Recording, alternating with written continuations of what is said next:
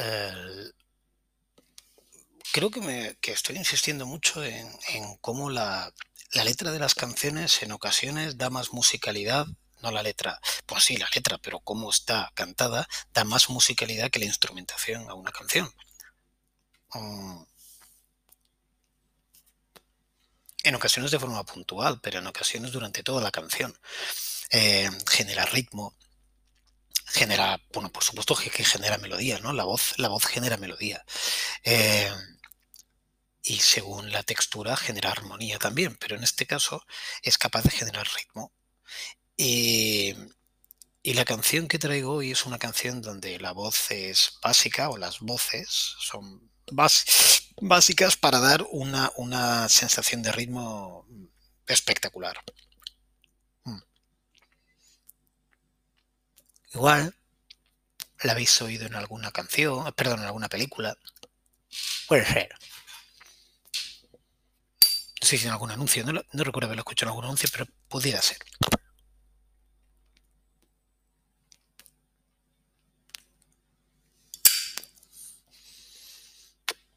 Es una canción que tuvo su, digamos que si hay que asignársela a alguien porque fueron quienes la llevaron a la, a la, fama, pues hay que hablar de The Four Lads, que era un, grupo canadiense, unos chavales de Canadá, que la cantaron. Y esto, pues estaremos hablando de los años 50, no lo quiero mirar, pero por ponernos por ahí, por ahí, ¿eh? por ahí tiene que ser. a mí me parece que, que, los 60 son muy tarde y que los 40 es demasiado pronto. Finales de los 40 o en los 50 voy a usar esta canción. Y para mí, esta canción es como una evolución de una cosa. Otro día hablamos del jazz hay un tío que se llama Ted Gioia que tiene, que tiene unos cuantos libros, tiene uno sobre el jazz que es precioso, leerlo por favor, es precioso, se llama Jazz, o sea, no tiene pérdida, y en él se habla de la historia del jazz y habla muy bien de cómo, cómo va evolucionando el jazz. La gente que no ha entrado un poquito en el jazz, y yo he metido solo la puntita, pero la gente que no ha entrado mucho en el jazz piensa que el jazz es este desvarío con, con cosas que no van a, a compás entre un piano, una batería, una trompeta que chilla, ¿vale? Em, pero eso sería una parte del jazz y luego otro día pues igual pues ponemos alguna canción que yo yo estoy en la parte de arriba ¿eh? es decir no, no conozco nada no he entrado en las profundidades del jazz pero bueno en la parte de arriba una cosa que hablaremos otro día pero hay una etapa anterior del jazz y hay una etapa anterior del jazz de grandes orquestas de grandes orquestas donde eh, sin, la parte vocal es importante se introduce la parte vocal hay grandes cantantes de jazz ahí principalmente femeninas que irán sonando, porque a mí me gustan muchas de ellas, muchas de ellas. Me parecen unas voces espectaculares y me parece que el jazz les da un arropo, la música de jazz les da un arropo impresionante. Eh, si nos vamos también, hay una época en la cual se empieza a, eh, igual que en el rock, se empieza a ver diversificación y ya no todo es Elvis Presley y de alguna manera hay que trazar como una línea esos dibujos de los niños de puntos seguro que llegamos de Elvis Presley a Pantera, seguro que si, hacemos una línea de puntos vamos a llegar a Pantera, porque existe Pantera porque en un momento dado hubo un Elvis Presley, estoy convencido de esta teoría. De la misma manera, eh, de una serie de composiciones originales de orquesta empiezan a aparecer pequeñas desviaciones y una de ellas son conjuntos vocales que en esas noches de fiesta eh, de los años 40, pues mm, sobre todo de la segunda mitad de los años 40, eh, la, noche es larga y ahora tenemos un abanico de canciones tremendo. En aquella época el abanico de canciones era un poco más limitado, pero tiene que haber de todo. Y dentro de ese de todo tenía que haber canciones que permitieran bailar agarrado y tenía que haber comicidad, tenía que haber, em, tenía que haber unos toques de, frugalidad, de, expansión, de diversión, de cachondeo incluso. Y esto se hacía pues con las letras, se hacía con las, con la propia actuación. La actuación era una parte importante. No la podemos traer obviamente aquí, pero la actuación era muy importante. Hace unos podcasts hablábamos de la Motown y hablábamos de, grupos de la Motown que merece mucho la pena que los veáis en vídeo, veáis cómo, cómo bailaban, las coreografías que desarrollaban. Berry Gordy tenía desde luego un director artístico que les enseñaba a moverse en el escenario, a generar pues coreografías que eran visualmente muy atractivas. Eh, porque claro, eh, se pensaba en que el disco saliera, pero ya empezaba a funcionar la televisión y era importante salir en la televisión y tú no podías tener a un palo de tío o de tía tieso delante de un micrófono. A veces se hacía, pero se buscaba también enganchar en la parte visual.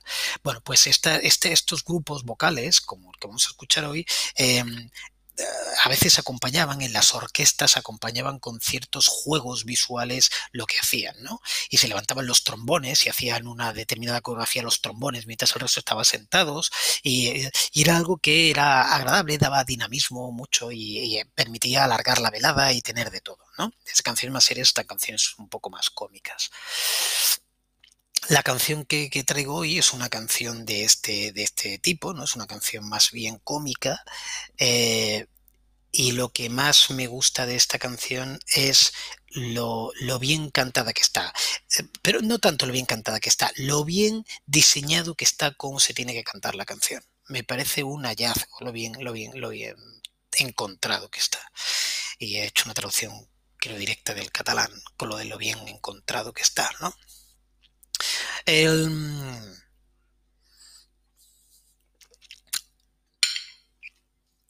Luego está la música, pero la música como es, le pasa lo que a las... Joder, ahora me voy a tirar, ahora me voy a tirar un pedo que no veas. Es como en las óperas bufas, es decir, la música de esta canción pretende dar un ambiente de cartón piedra. Cuando habla y meten eh, melodías orientales, las meten así, como las están metiendo con toda la intención, porque es una canción bufa. Y, me gusta este cartón piedra, es que me gusta, ¿vale? Y, y a mí, pues, eh, para mí tiene su encanto ver esas producciones de William Wyler, y ahora estoy hablando de cine, y ver esas esas reconstrucciones de épocas antiguas, de imperios antiguos, como el egipcio o el romano, con ese cartón piedra maravilloso de la Metro Goldwyn Mayer de los años 40 y 50. Pues esto es lo mismo. Esto es el cartón piedra de la Metro Goldwyn Mayer llevado a una canción. Pero me encanta, me encanta. Así que como sabéis, porque habéis pinchado el podcast, pues vamos a escuchar una canción que se llama Istanbul, not Constantinople, que es de Four Lads, eh, este, este, este conjunto canadiense, y es una canción pequeñita, son 2 minutos 21, por decirlo, si me permitís la expresión, sería un interludio de una noche de orquesta, y, y me encanta, es, es, eh, es una canción preciosa. Si la tenéis delante, buscadla, por favor, paramos el podcast aquí. Bueno, la tenéis delante, yo voy a poner los altavoces al, al 11, como siempre, y, hacemos un 3, 2, 1 play. Si os apetece, le damos los dos al play a la vez y la escuchamos juntos, ¿vale? Es muy cortita y, creo que es muy cachonda. Hay que, hay que escucharla con las orejas abiertas y con una aceptación de, de lo que la música nos puede provocar también en un momento dado con algo como esta canción. Así que hacemos eso, ¿vale? Eh, 3, 2, 1, play.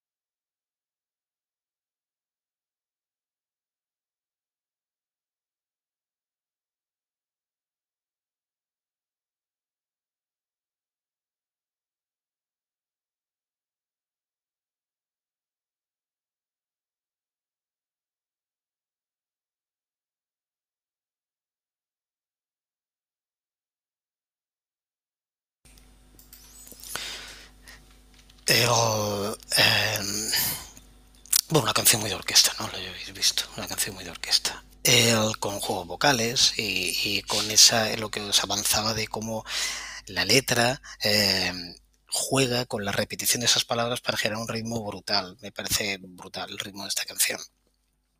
Y la parte bufa, la parte irónica, la parte graciosa de preguntas, preguntas que se hacen, como eh, ¿y por qué esto es así? ¿No era antes? Y Nueva York antes pues se llamaba Nueva Amsterdam, o sea que también le cambiaron el nombre, ¿no? Eh, es decir, tampoco te asombres tanto porque ahora Constantinopla se llama Estambul y acabe diciendo aquello de que, bueno, oye, en cualquier caso es un tema de los turcos, ¿sabes? que explicas, me gusta, me gusta mucho como es una, es una banalidad fantástica esta canción. Es una banalidad fantástica.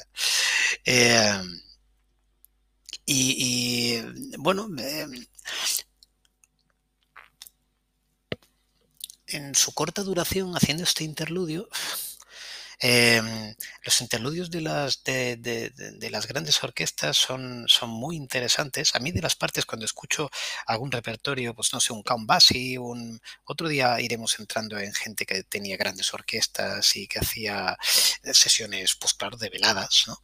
Los interludios son son súper frescos, hay mucha espontaneidad, eh, de repente pues el director de orquesta increpa al trompeta, eh, por supuesto todo esto guionado, eh, diseñado, y le increpa y el orquesta, pues yo que sé, ahora me lo voy a inventar, no es que sea una traducción de una que haya oído, ¿no? Pero le dice, no andas fino esta noche, que no ando fino, y le hace un solo de trompeta de la hostia y los otros empiezan a aplaudir y, o se pelean entre ellos y los trombones le atacan y, y todo esto genera un genera un dinamismo muy guapo, ¿no? Eh, una de las cosas que, que ocurren y que algunos pues no tenemos siempre presentes es que la interpretación eh, en ocasiones viene a ser es, lo que estamos viendo en un concierto no deja de ser un, un, es un espectáculo y desde luego muchas veces es una interpretación. Hay, hay muchos muchas bandas o muchos tipos de conciertos que, que en realidad son obras eh, con un guion definido eh, no sé si esto seguramente os ha pasado yo he tenido la oportunidad de ver algún concierto en la misma gira tres veces y visto para mi decepción, cómo se repetían los mismos hooks, los, las mismas gracias, eh, los mismos momentos. Bien, que yo esto lo entiendo. ¿eh? No se puede ser perfecto todas las noches y cuando tú estás tocando dos, tres veces por semana, pues acabas interiorizando un ritmo y, un show. Eh, pues eso es lo que hacía esta gente, ¿no? Y, y no sé si nace de aquí. En ocasiones puede haber un concierto más intimista donde alguien desarrolle algo eh, on the rocks, por decirlo de alguna manera. De hecho, hay conciertos, y lo hemos visto pues, durante los últimos años aquí en España de varios autores, que han tenido la, cosa de coger la guitarra, subirse al escenario y pedirle al público qué canción quieres que toque. Y el público pedía canciones de ellos y a veces pedía canciones que eran de ellos. Y cogía la guitarra y la, y la cantaban. Y esto es otro modelo, es un modelo que también me gusta mucho, es un modelo más espontáneo, pero también más íntimo.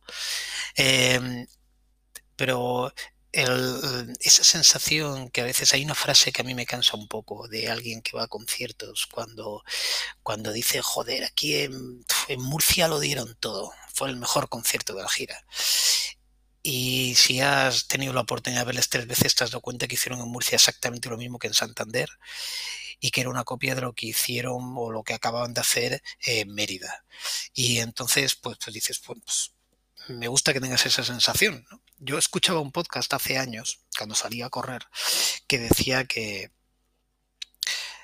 Ahora me acuerdo de la frase de Escuela de Genios, donde decían aquello de, de, corres y decía Val Kilmer, solo cuando me persiguen. Pues eso, ahora corro solo cuando me persiguen. Pero en aquella época corrí y escuchaba un podcast. Y en este podcast eh, comentaban una sensación que es cómo nos gusta pensar si nos mira en un momento determinado el intérprete y nos hace un gesto, que esto es un tic que, que, que explotan mucho los que están interpretando y entonces dice esto, esto ha venido a mí, ¿eh? me lo ha hecho a mí, tío, mira, me ha mirado a mí, se ha dado cuenta de lo que me gusta a mí esta canción, ¿no? y esto mentira, gilipollas, pero bueno. Eh, está bien y es agradable que te lleves. Si la sensación es agradable, joder, explótala. críala, plantarle una maceta y darle de regar cada noche a ver si crece y te da manzanas. Porque vivimos de esto, ¿eh? Esos pequeños ratos. Bueno, me estoy alargando y hablando un poco de música, porque esta canción aparte de lo que he contado, no sé, tampoco da para mucho más. Podría documentarme mucho y deciros quién eran los Furlats, pero no es el objetivo de este podcast. Para eso está la Wikipedia. La vamos a escuchar otra vez, si la tenéis delante, ¿vale? Istanbul, not Constantinopla, o Constantinople en inglés, Constantinople, entre paréntesis, de Four Lads.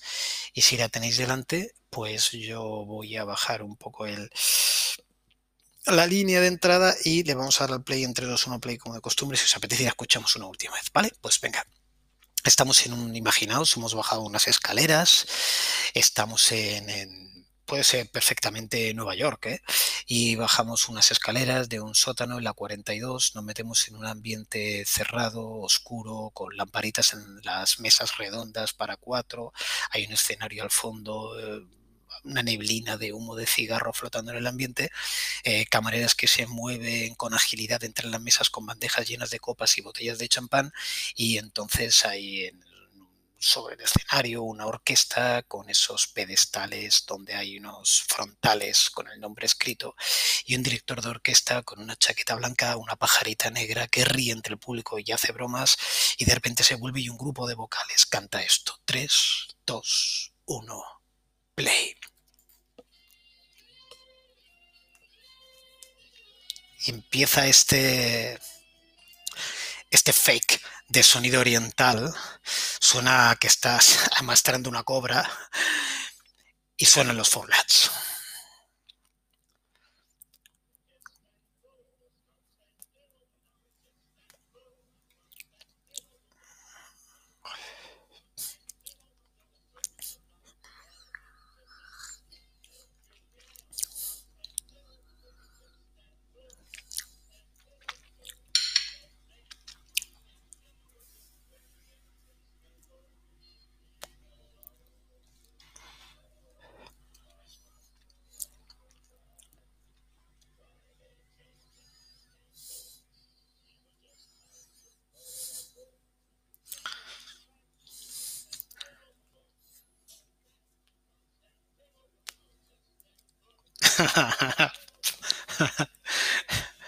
Me gustan las polladas que dicen, ¿eh?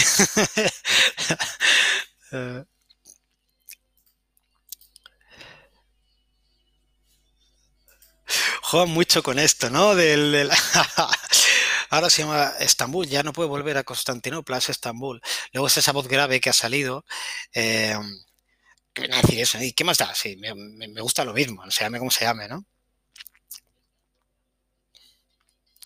Y es una canción, aquí, aquí puede haber acabado la canción. Es una canción que acaba tres veces. Esa es la primera. Ahora va a volver a acabar. Estambul, y ahí podría acabar. Aquí, venga, se acaba. Pues no. Que también es un, es un recurso bufo, ¿no?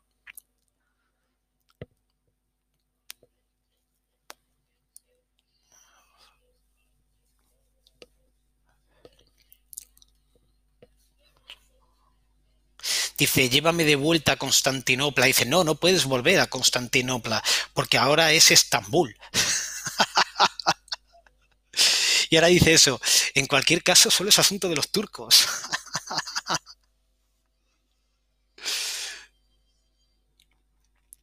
bueno, pues me parece gracioso, me parece me parece muy bien traído eh, esta comicidad ¿no? a la música. Hacer música cómica no tiene por qué significar hacer música de mala calidad, ni muchísimo menos. Bueno, justo, mira, 20.